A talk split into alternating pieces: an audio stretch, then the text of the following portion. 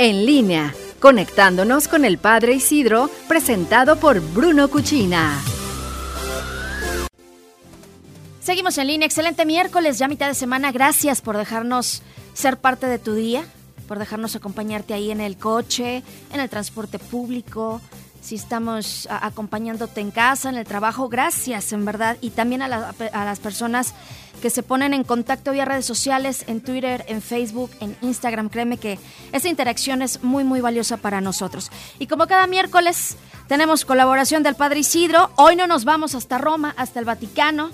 Andas acá en nuestras tierras, Ciudad de México. Vamos contigo, padre. Muy buena tarde. ¿Dónde estuviste hoy? Hola Iris, gracias. Sí, hoy tuve la, el regalo de Dios de poder celebrar esta mañana en la Villa de Guadalupe, en Ciudad de México. Dentro de poco salgo rumbo a Querétaro y pude encomendarlos a todo, encomendar a todo nuestro auditorio ahí en la villa ante la Virgen de Guadalupe para que Dios nuestro Señor los siga bendiciendo y de la mano de María sepamos llevar siempre esa protección y que la Santísima Virgen de Guadalupe ese gran regalo que ella quiso dar a México también lo llevemos muy muy presente. En la catequesis de hoy el Papa sigue con las bienaventuranzas, ya entra en la segunda bienaventuranza, bienaventurados los que lloran, porque serán consolados, y el Papa nos indica esa actitud fundamental en la espiritualidad cristiana, el dolor interior que nos abre una auténtica relación con el Señor y el prójimo. Y según la escritura, el Papa nos recordaba que este, este llanto tiene una doble vertiente. El primero es esa aflicción, ese dolor causado por la muerte o por el sufrimiento, que alguien que amamos haya, haya, haya perecido, haya, eh, haya muerto es un dolor grande que está en nuestro interior. Y el segundo, un llanto por el dolor que nuestros pecados han provocado y provocan por haber ofendido a Dios y al prójimo.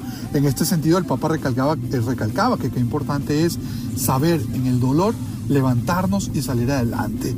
A mí fíjate que me gusta mucho comentar cuando asisto en un funeral o en unas exequias de ciertas personas que efectivamente nos duele la partida de un ser querido, pero que ese dolor seamos nosotros capaces de transformarlo en prolongar todo aquello bueno que nos dejan nuestros seres queridos.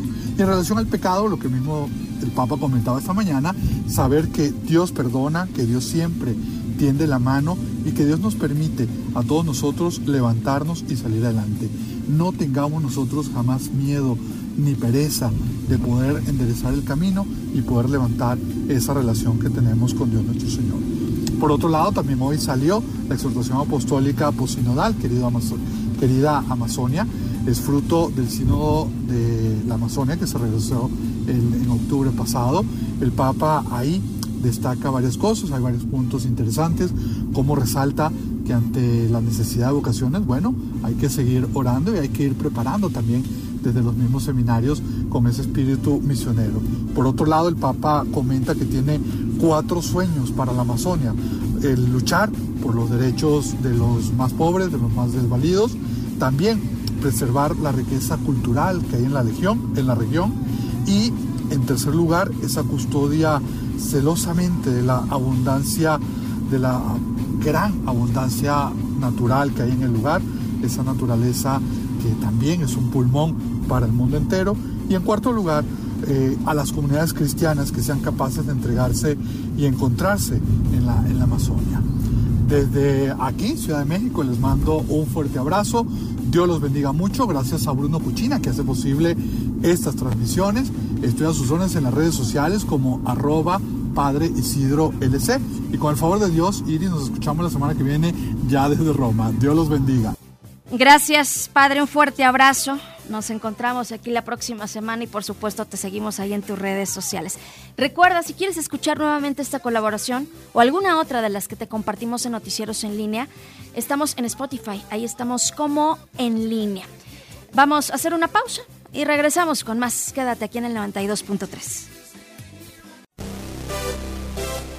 Bruno Cuchina presentó En línea con el Padre Isidro.